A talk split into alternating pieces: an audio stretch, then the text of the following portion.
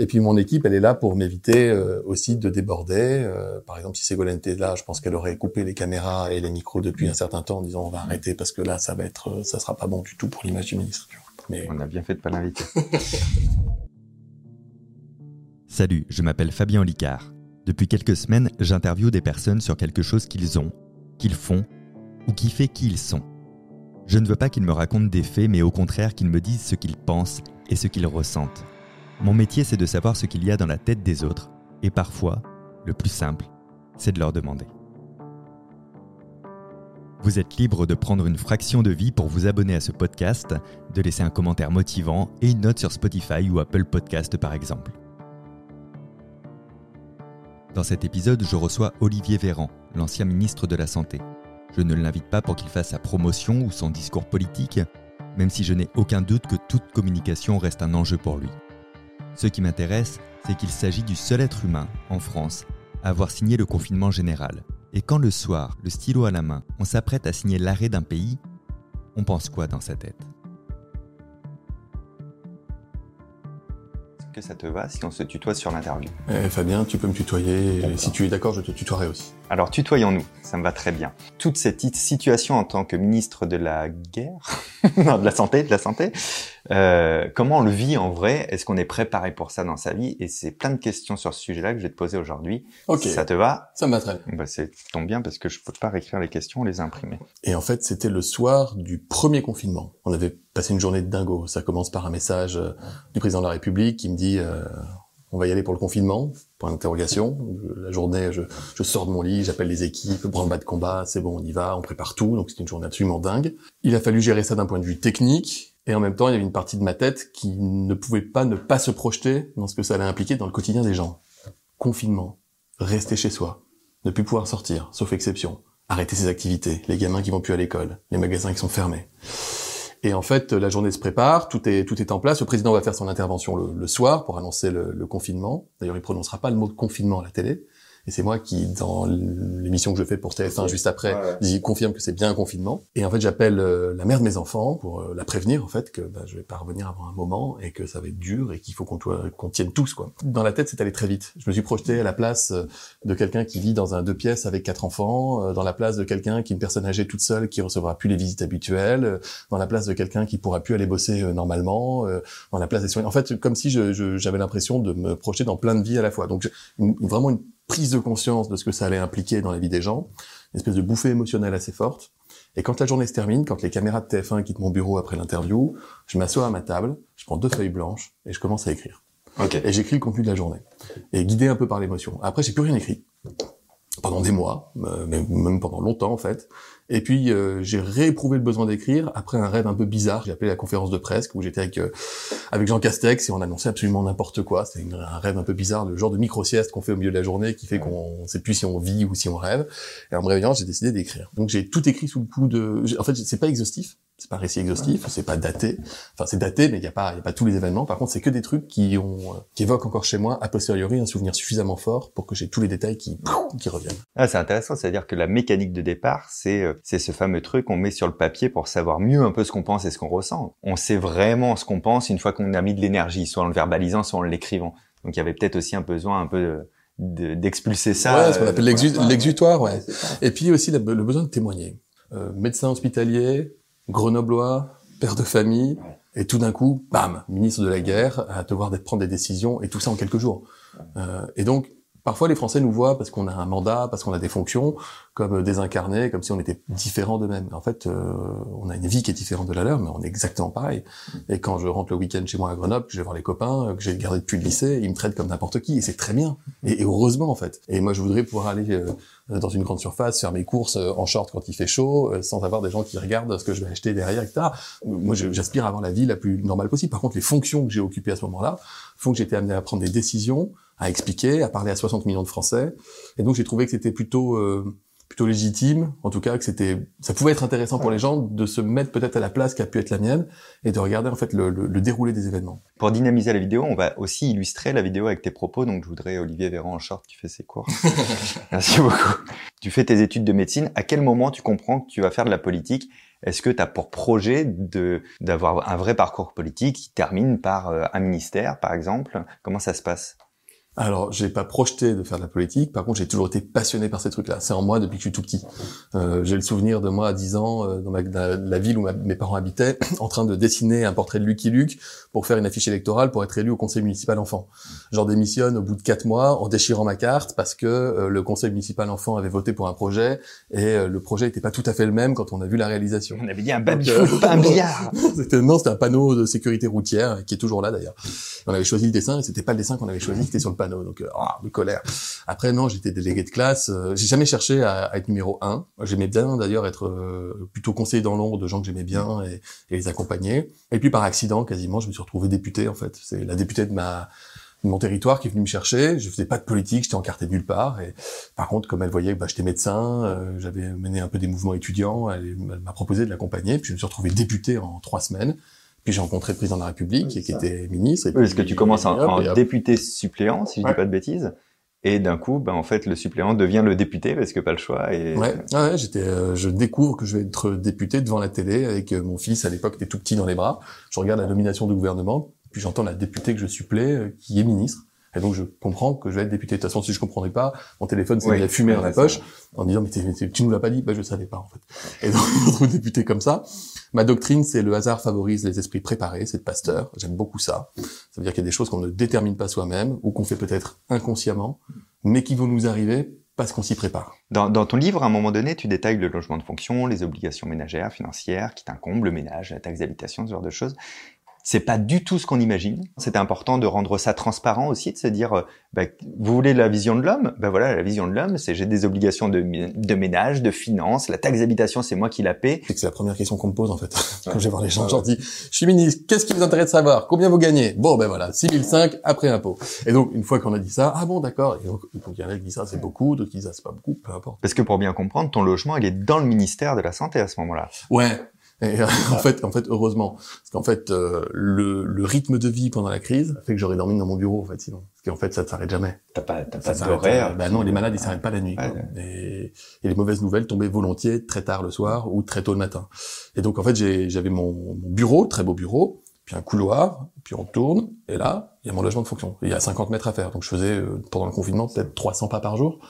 Euh, j'ai pas trop grossi parce que j'avais pas beaucoup de temps de manger. Neuf jours, donc après ta nomination comme ministre, tu es confronté à la crise du Covid. Toi, qui es médecin à la base, déjà, tu perçois comment cette nouvelle-là? Comment je perçois? Bah Déjà, avant d'arriver ministre, je me dis, euh, un virus qui arrive de Chine, c'est jamais très bon signe.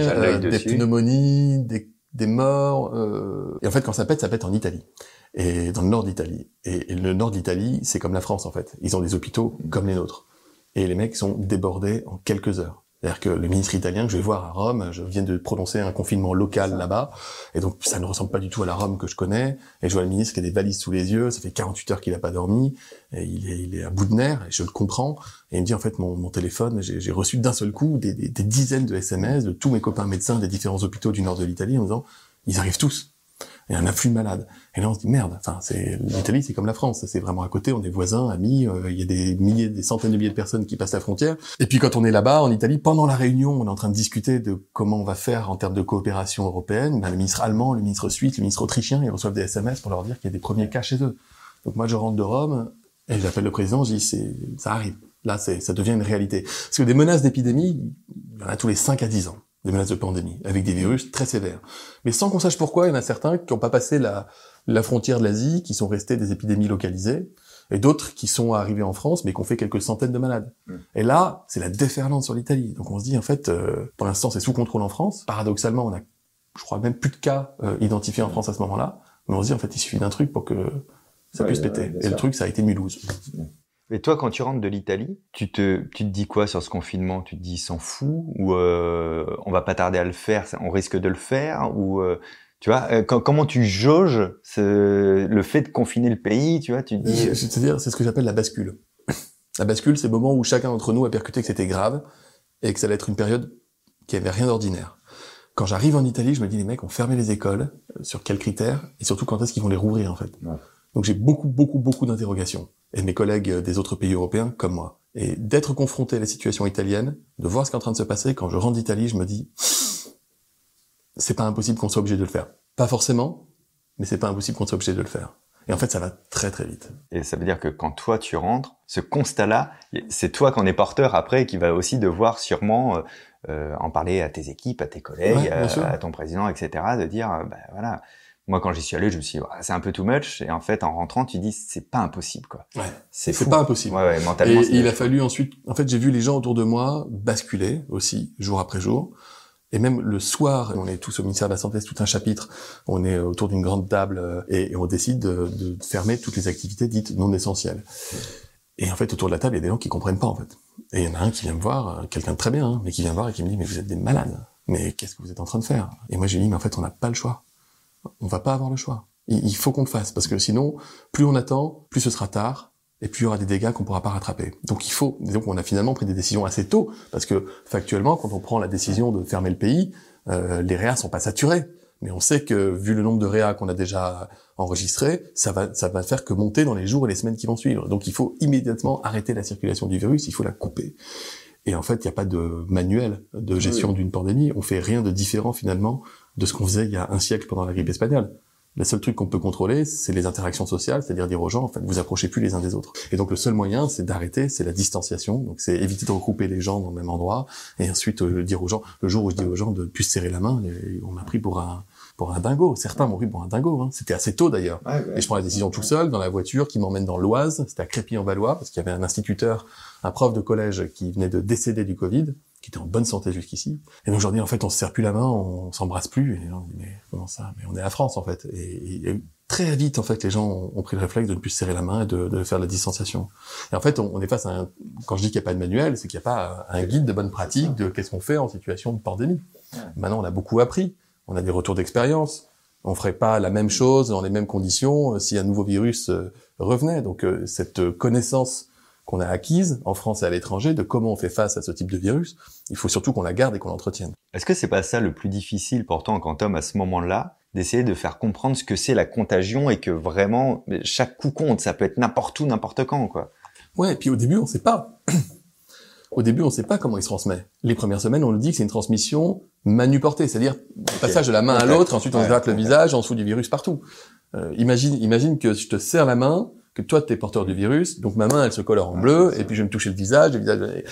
Et en fait, après, on nous dit qu'en fait, le, ce coronavirus-là, contrairement à d'autres, il se transmet aussi par gouttelette. C'est-à-dire au moment où je te parle là, tu le vois pas, je suis désolé, c'est pas hyper agoutant, mais j'ai des petites gouttelettes qui vont de toi à moi et de moi à toi quand on se parle.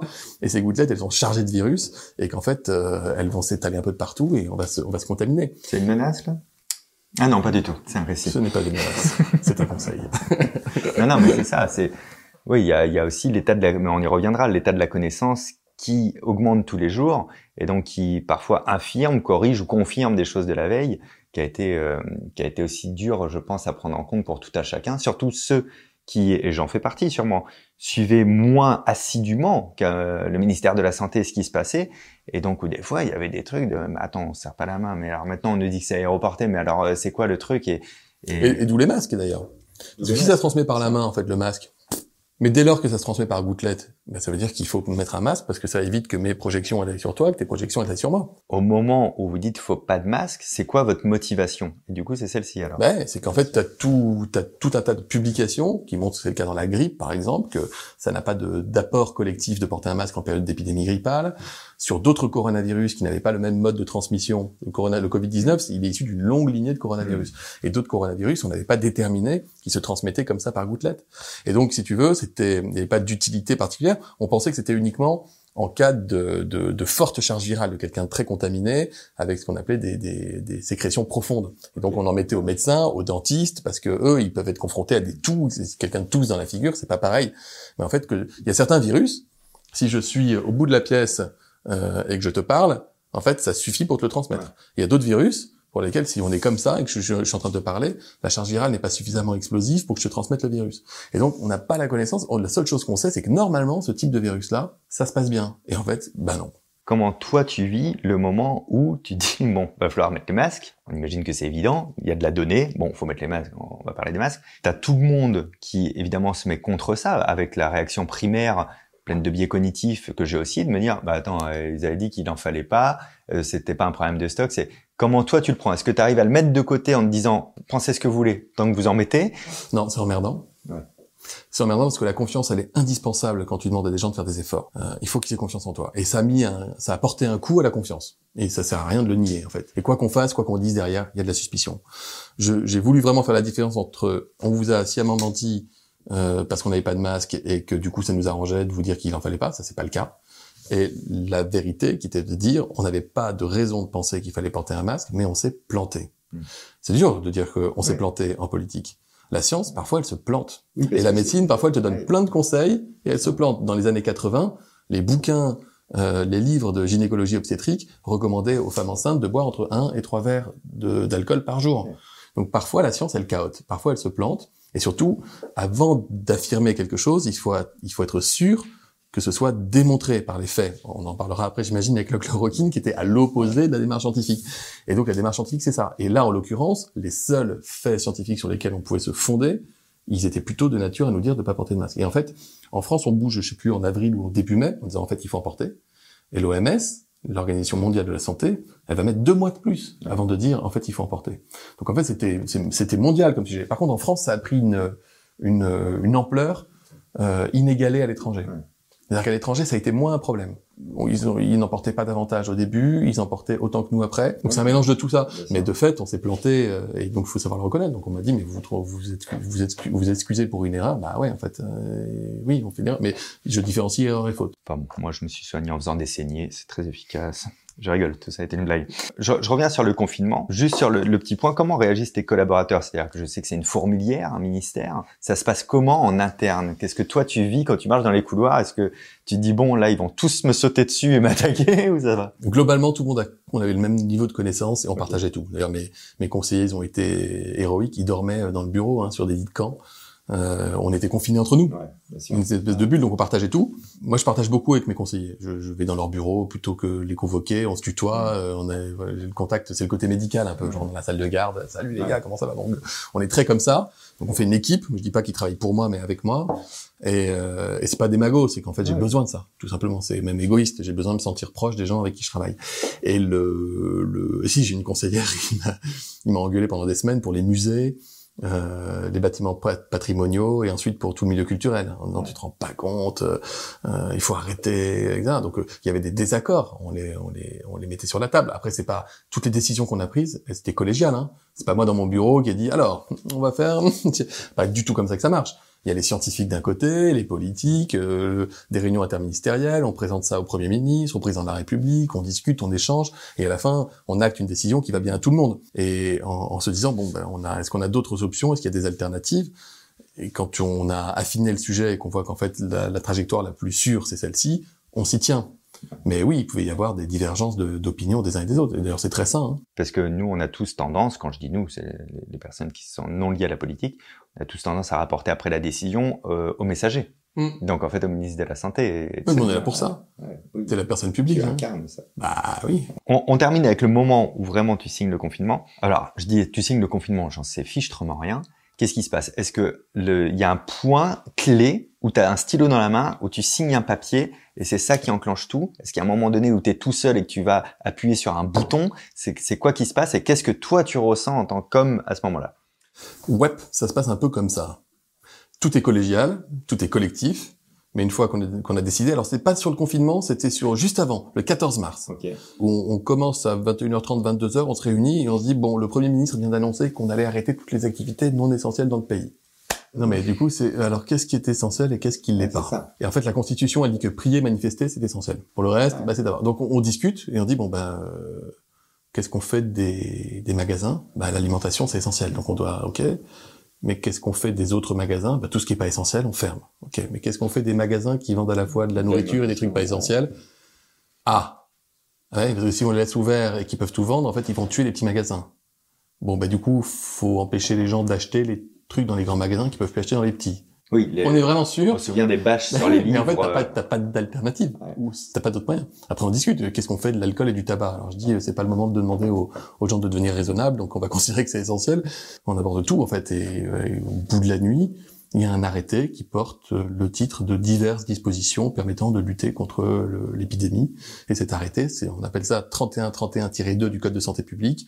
C'est le grand pouvoir du Schninkel, du ministre de la Santé, qui fait qu'en fait, tu signes toi un arrêté qui va avoir des conséquences sur toute la C'est ça la signature. Et, et je le signe exsangue, crevé de la nuit qu'on vient de passer, mais porté par le collectif. C'est pas Bibi qui décide Mm. de faire ça. hein. C'est pas du tout comme ça que ça se passe. Les gens peuvent imaginer que le président dans son bureau dit on va faire ça. En fait, c'est c'est vraiment. fais qu'appliquer le collectif, c'est ça. Et, euh, ben ouais, mais c'est moi je moi je dis toujours se laisser toucher, pas se laisser couler. Mm.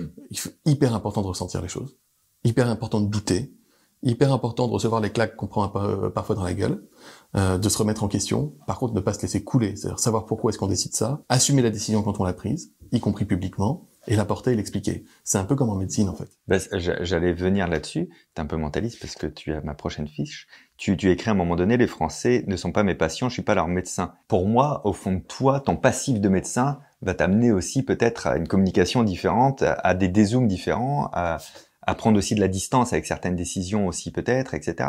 T'as été un peu quand même notre médecin, ou en tout cas notre médecin référent qui nous disait un peu l'état de santé d'un pays et d'une population. Bah, déjà en médecine, tu décides et t'assumes. Moi, j'étais neurologue vasculaire, donc euh, t'as un patient qui arrive avec un- une artère bouchée dans le cerveau. Il faut décider si on va la déboucher ou pas, et comment on la débouche. Et on n'a pas euh, le temps de se poser pendant une semaine pour concerter les gens pour savoir ce qu'ils en pensent. En fait, il faut décider pour les gens. Donc, euh, on débouche ou on débouche pas en fonction de la situation, et derrière on explique, on assume. Comment on explique? On fait, on livre une information claire, loyale, appropriée. C'est le terme qu'on utilise en médecine. On se met à hauteur de personne, on s'assure que les gens y compris. Et il se trouve que moi je suis neurologue, tu connais bien la neurologie, on a des maladies hyper compliquées. C'est pour ça que j'ai choisi la neuro d'ailleurs, parce qu'il y a plein de trucs qu'on comprend pas. Les troubles cognitifs, on Ouais, comprend pas, les maladies, etc. Et donc moi je fais souvent des schémas en fait à mes malades. Quelqu'un qui a 18 ans, qui a une sclérose en plaques, donc c'est une maladie euh, qui dégrade le cerveau progressivement et la moelle épinière, mais qui va très bien, mais on a fait le diagnostic, il faut lui donner un traitement qui peut être parfois très lourd, avec des effets indésirables.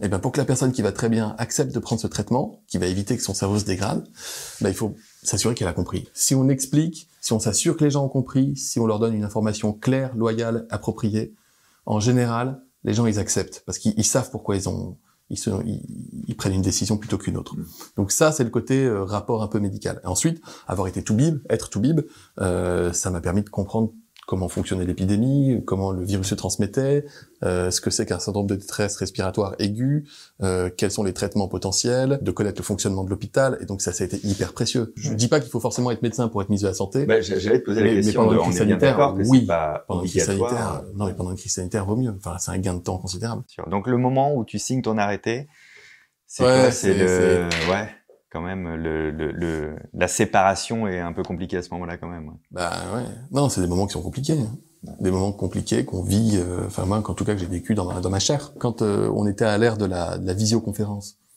et que par une fois, il y a quelqu'un qui ne branche pas sa caméra. Et je suis en train de discuter avec lui. Je voulais pas brancher votre caméra, ce sera plus simple. Et il me dit, ben, j'ai pas envie que vous voyez là où je vis parce que j'en ai honte. Ouais. En fait, c'est c'est c'est pas une anecdote qu'on entend comme ça. C'est un truc. À chaque fois, moi, je percute en disant, c'est vrai que c'est ça que les gens vivent en fait. Et nous, on est au ministère, on a nos, nos caméras, nos machins, mais en fait, tout est percuté dans le quotidien des Français. Bien sûr. Parlons du docteur Raoult et surtout de l'hydroxychloroquine. ah si, il faut en parler. Non mais j'ai j'ai une vraie question. Quand il annonce l'hydroxychloroquine, alors je vais mettre d'ailleurs euh, moi, je, je vois les, les vidéos de l'IHU déjà quand il dit euh, qui, qui se conclut par euh, et donc c'est euh, la, la grippe la plus facile à soigner qu'on a eue, euh, nanana, ha ha ha, on a gagné quoi. Biais de d'autorité. Par rapport à ce que je sais de lui, je me dis bon, bah, c'est quand même une bonne nouvelle. Ça, ça sonne un peu comme un miracle, mais sa déclaration, elle, elle fonctionne sur moi à ce moment-là. Et je me suis posé la question, du coup, est-ce que toi, il y a un moment donné où tu as cru euh, à ces effets d'annonce avant d'aller creuser? Est-ce que tu dis super, apparemment, on a trouvé un super truc Ou assez tôt, toi, tu as, tu avais toutes les cartes en main pour te dire, euh, bah non, dangereux Ou est-ce que tu as juste douté, tu vois? Moi, je suis comme tout le monde. J'ai la trouille du virus, la trouille des conséquences du virus. Je cherche une réponse. J'ai besoin de conjurer la peur et de me raccrocher à quelque chose.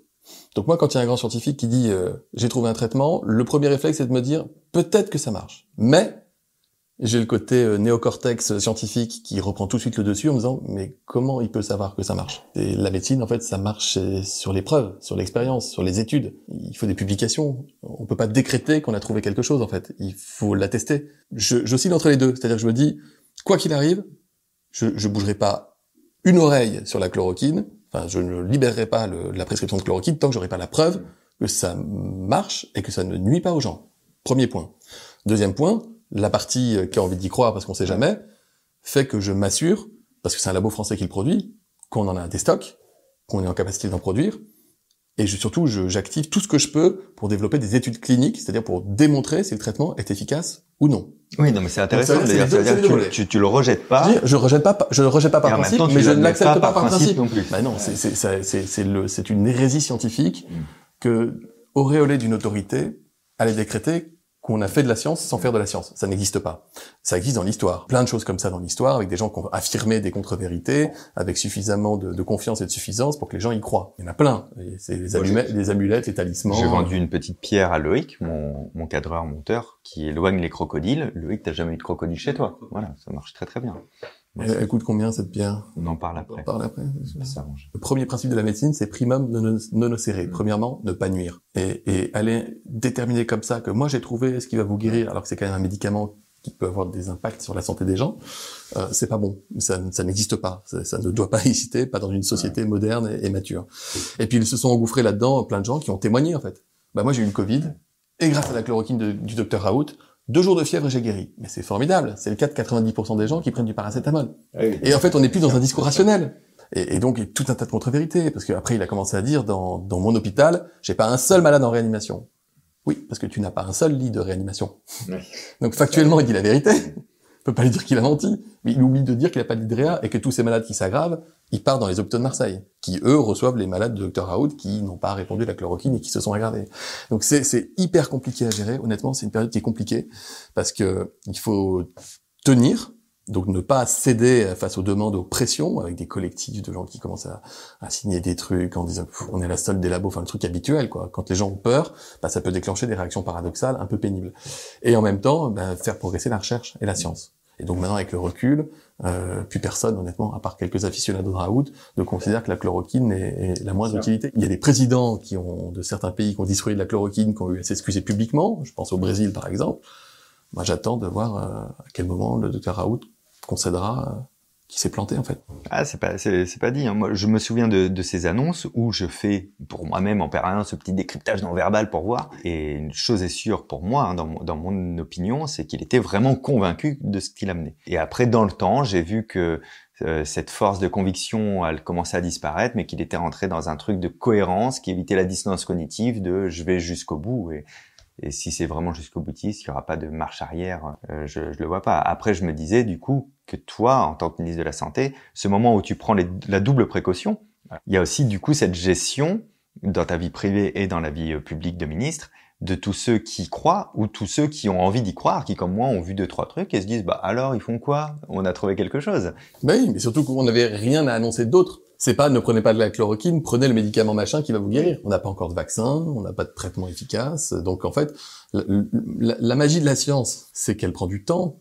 mais que quand elle trouve, elle trouve. Mm. La science de la magie, je la connais pas. Euh, puisqu'elle affirme par définition et elle n'a pas besoin de démontrer puisque elle affirme.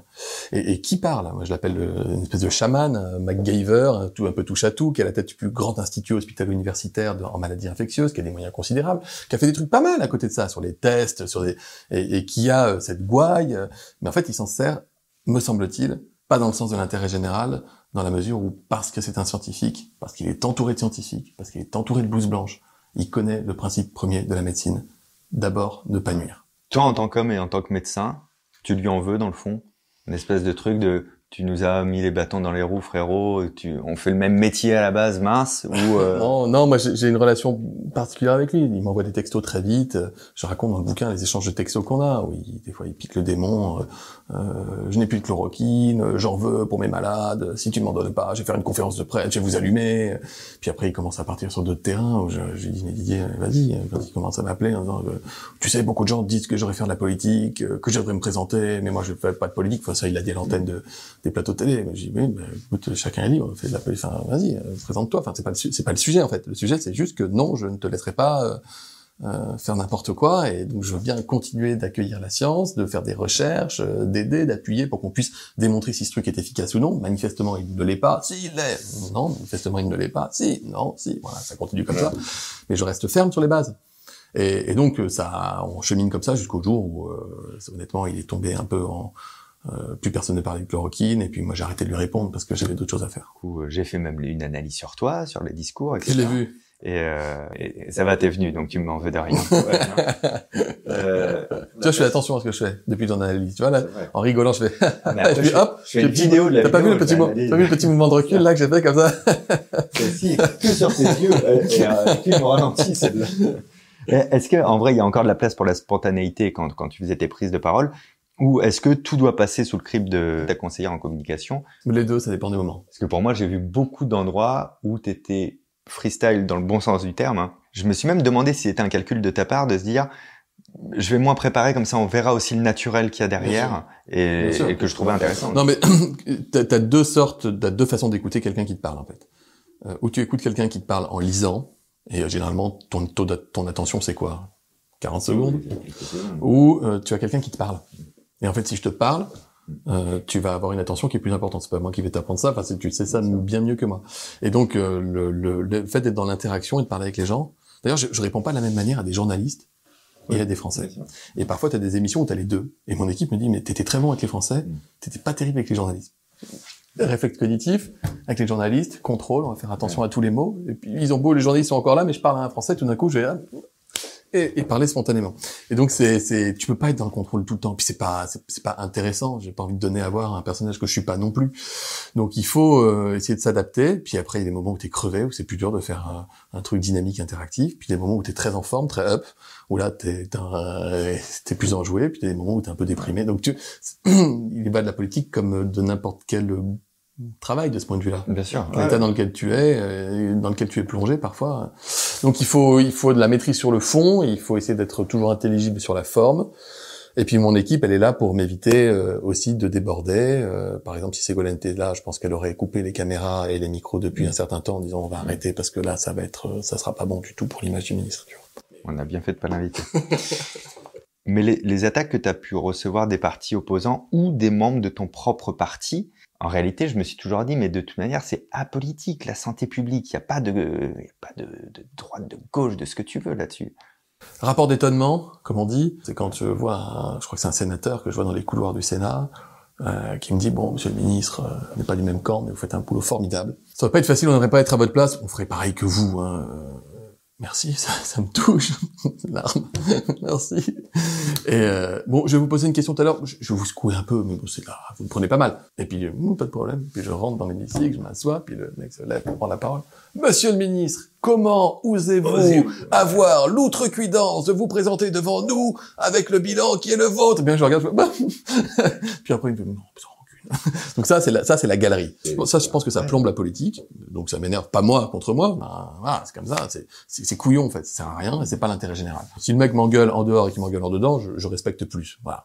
C'est anecdotique. Et alors les, les collègues dans mon camp, ils ont été hyper, hyper bien, hyper bien. Franchement, c'est, c'était, euh, je me suis senti porté, soutenu. C'était pas facile pour eux parce que moi je débarque. euh, et franchement, ils ont été euh, géniaux. Après, avec les oppositions, des fois, des fois, j'ai pas réussi, quoi. Je finis par arriver à 23 heures dans l'hémicycle et je crie, je hurle sur les députés. euh, si vous voulez pas l'entendre, sortez d'ici! Ce qui ne se fait jamais.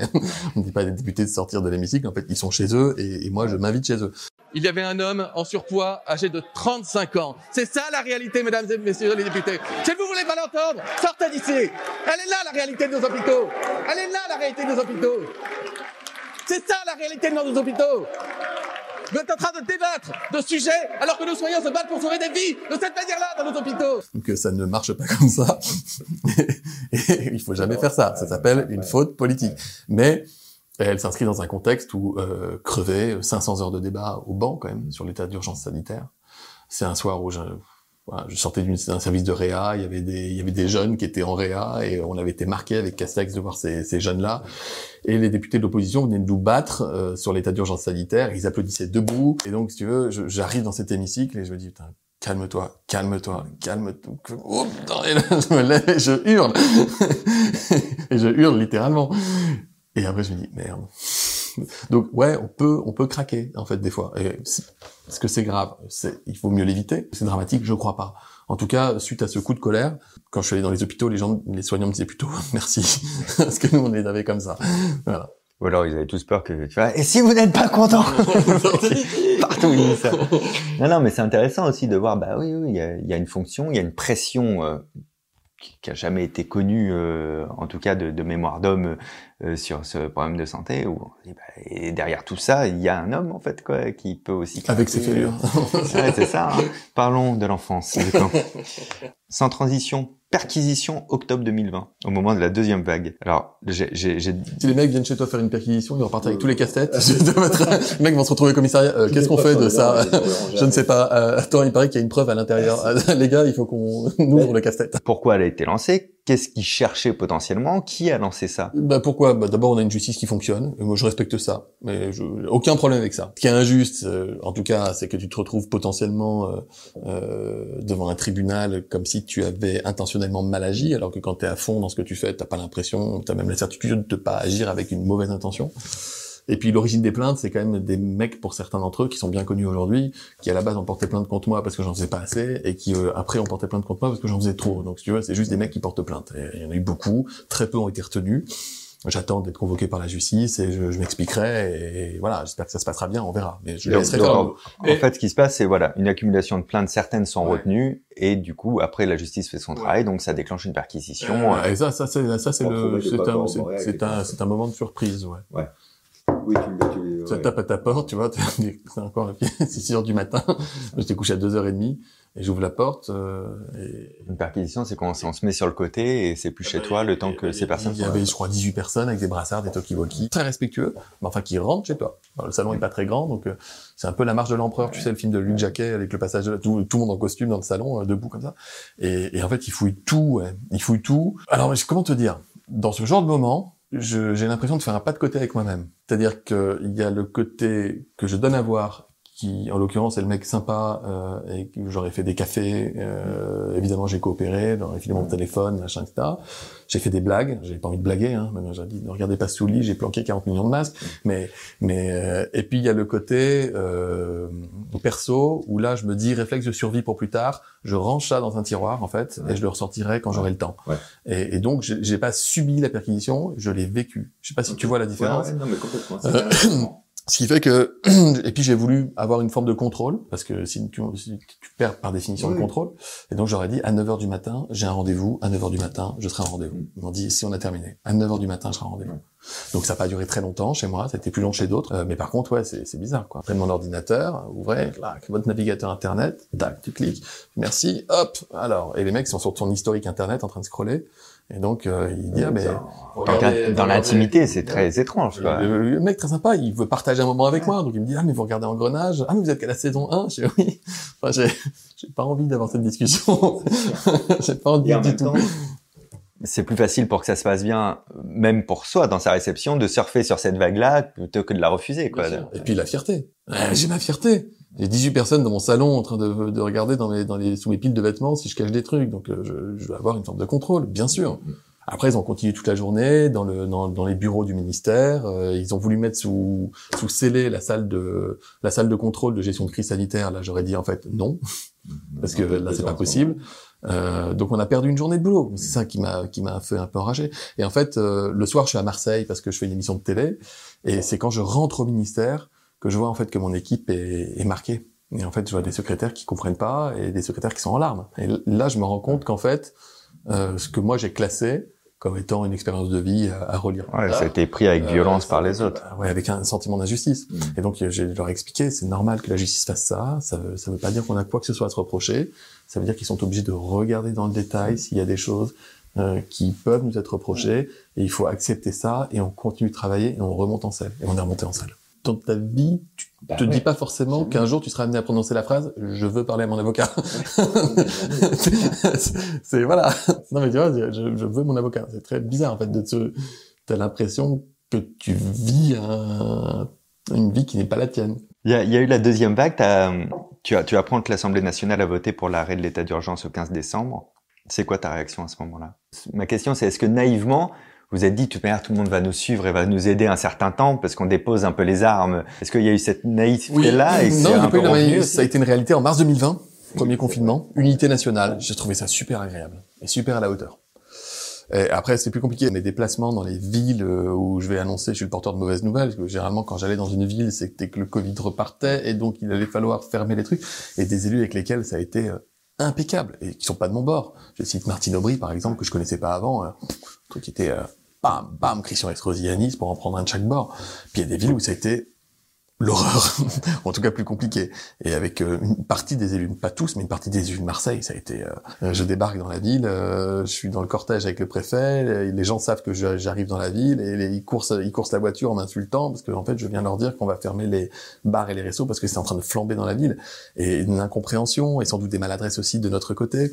Et donc c'est c'est c'est ce récit très humain aussi de, de des rapports qu'on peut entretenir avec des élus. Et un élu peut faire complètement basculer une logique de crise sanitaire. Et là où les élus ont été complètement, je pense au maire de Dunkerque qui à un moment donné a dit euh, pendant le carnaval de Dunkerque, ouais, allez, on arrête. Effectivement, le ministre a raison, il faut qu'on se protège.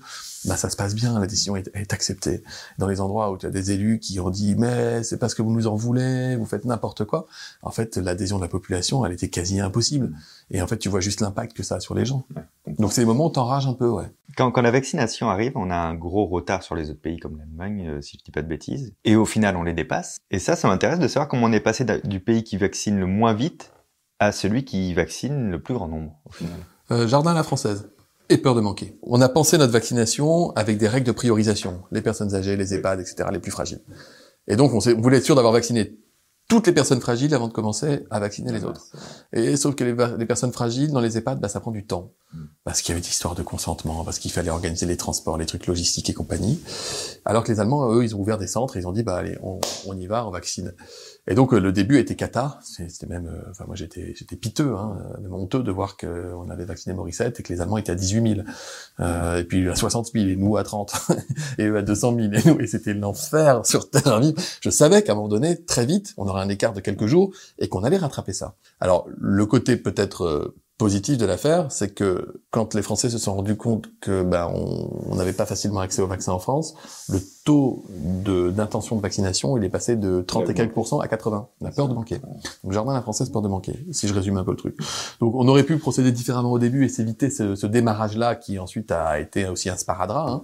Mais à la fin, on a fait, un- on a une couverture vaccinale qui est qui est majeure, euh, beaucoup plus forte que la plupart de nos voisins et ça c'est c'est pas une fierté parce que c'est c'est les Français qui peuvent être fiers d'avoir euh, consenti à la vaccination. Pour d'autres, bah ils se sont sentis contraints parce qu'il y avait le pass et compagnie. J'en suis désolé pour eux parce que mais à un moment donné, il fallait qu'on avance collectivement là-dessus. Nouvel an 2020, euh, j'avais bossé mais comme un chacal euh, dans toutes les vacances de Noël, je passe ma vie au téléphone, j'étais avec mes enfants dans un chalet où les stations de ski les remontées mécaniques étaient fermées. Et je, dis, je vois le discours de l'intervention du président de la République le 31 au soir, qui parle des lenteurs injustifiées. Et moi, je, en parlant de la vaccination, euh, regarde les copains, je fais, en fait, je vais pas faire la fête ce soir, je vais me remettre à travailler. Moi, je m'y remets. je, je meurs et je m'y remets.